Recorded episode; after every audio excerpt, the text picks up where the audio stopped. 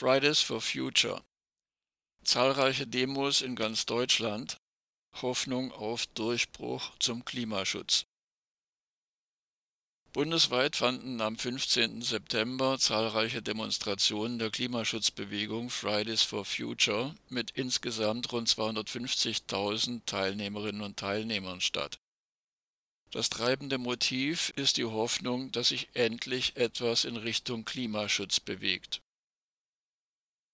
Nach Angaben von Fridays for Future demonstrierten bundesweit etwa 250.000 Menschen. In Berlin waren es schätzungsweise 24.000 Teilnehmerinnen und Teilnehmer, in Hamburg etwa 22.000, in München rund 10.000 und in Freiburg rund 5.000. Fridays for Future wurde unterstützt von zahlreichen Nichtregierungsorganisationen, Sozialverbänden, Kirchengruppen wie beispielsweise Save the Children, Miserior, DAV, Compact, BUND und Greenpeace. Leider zielen die Forderungen von Fridays for Future immer noch in erster Linie auf die Politik und sind daher illusionär. Effektiv wäre stattdessen eine Klimaschutzbewegung, der es gelingt, mit Hilfe von Bürgerinnen und Bürgerbewegungen von unten und mit Hilfe von Genossenschaften den Ausbau der erneuerbaren Energien, von Windkraft, Photovoltaik, thermischen Solarkollektoren, Biogasanlagen und von Kleinwasserkraftwerken voranzutreiben, Kraft-Wärme-Kopplung, Wärmedämmung, Steigerung der Energieeffizienz und nicht zuletzt Energiesparen zu forcieren. Die Energiewende hin zu 100% Erneuerbaren wird jedoch von der Politik, sei es Ampelregierung oder beliebig farblich gemusterte Landesregierungen, nach wie vor massiv behindert und sabotiert. Diese Erkenntnis setzt sich nur ganz allmählich durch. Der globale Aktionstag stand unter dem Motto End Fossil Fuels. Gefordert wird also das zügige Aus für die fossilen Energieträger Kohle, Öl und Gas. Dass es stattdessen nur langsam vorangeht, liegt allerdings nicht in erster Linie an der Politik. Gäbe es eine funktionierende Marktwirtschaft und würde der Kapitalismus nicht vorrangig den Profitinteressen großer Konzerne dienen, hätten sich die erneuerbaren Energien wegen ihrer niedrigeren Gestehungskosten schon längst durchgesetzt. Bei grundlegenden wirtschaftspolitischen Entscheidungen richten sich alle Parteien, die an Regierungen beteiligt werden, einschließlich der Pseudogrünen, nach den Interessen der Mächtigen. Und deshalb wird von der Bundesregierung und von sämtlichen Landesregierungen mit aller Kraft gebremst. Die Klimaschutzbewegung ist jedoch derzeit in Deutschland nicht in der Offensive, sondern ganz im Gegenteil in der Defensive. Laut einer aktuellen Studie der Organisation More in Common sank die Unterstützung in der Bevölkerung für die Klimaschutzbewegung hierzulande seit 2021 von 68 auf 34 Prozent. Die Verzweiflung einer jungen Generation, die höchstwahrscheinlich die letzte Generation ist, die das weitere Abrutschen in die Klimakatastrophe noch stoppen kann, ist nachvollziehbar. Einzelne Organisationen wie Letzte Generation, die neben anderen sinnvollen Aktionsformen mittlerweile hauptsächlich durch Straßenblockaden von sich reden machen, haben den Abwärtstrend bei der Unterstützung in der Bevölkerung zwar nicht ausgelöst, verstärken diesen aber offensichtlich. Nach zwei Jahren Ampelregierung hat sich gezeigt, dass alle Hoffnungen auf positive Veränderungen von oben vergeblich waren. Der inszenierte Streit innerhalb der Ampelregierung verdeckt die Sicht auf die Tatsache, dass der kleinste Koalitionspartner, die FDP, allein nicht die Macht hat, den antiökologischen, gegen die Energiewende und gegen jeden Klimaschutz gerichteten Kurs der Regierung zu erzwingen.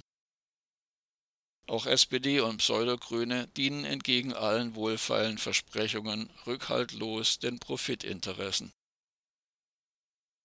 Neben dem unübersehbaren politischen Stillstand der vergangenen zwei Jahre hat die Kakophonie beim öffentlichen Scheindisput über das sogenannte Heizungsgesetz eine Mehrheit der deutschen Bürgerinnen und Bürger gegen die Ampelregierung aufgebracht. Das Fatale dabei ist, dass die SPD mit ihrem sogenannten Klimakanzler Olaf Scholz ebenso wie die Pseudogrünen im öffentlichen Bewusstsein vor zwei Jahren mit Klimaschutz identifiziert wurden, obwohl dies lediglich den Worten, aber nicht den Taten ihrer Protagonistinnen und Protagonisten entsprach. Die leicht vorhersehbare Enttäuschung über diese Regierung führt nun leider auch dazu, dass Klimaschutz in ein schlechtes Licht gerät. Hinzu kommt, dass immer mehr Menschen aus dem Spektrum der Corona-Skeptikerinnen und Skeptiker und Leugnerinnen und Leugnerszene völlig abgleiten und nunmehr auch in Zweifel ziehen, dass die klimatischen Veränderungen der vergangenen Jahrzehnte menschengemacht sind. Immer klarer erkennbar wird, dass die gegenwärtige Bundesregierung nichts für die angekündigte Senkung der deutschen Treibhausgasemissionen bis 2030 um 65 Prozent gegenüber 1990 tut, sondern diese im Gegenteil sabotiert.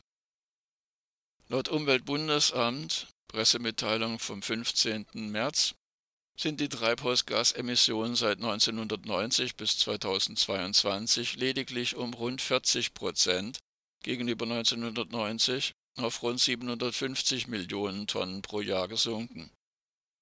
Im Jahr 1990 waren es in den alten Bundesländern rund 800 Millionen Tonnen Kohlendioxid, im Gebiet der ehemaligen DDR rund 250 Millionen Tonnen Kohlendioxid zusammen also rund 1050 Millionen Tonnen.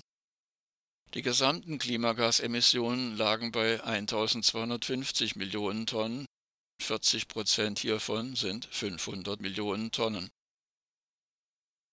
In den zehn Jahren zwischen 1990 und 2000 sanken die CO2-Emissionen um rund 250 Millionen Tonnen.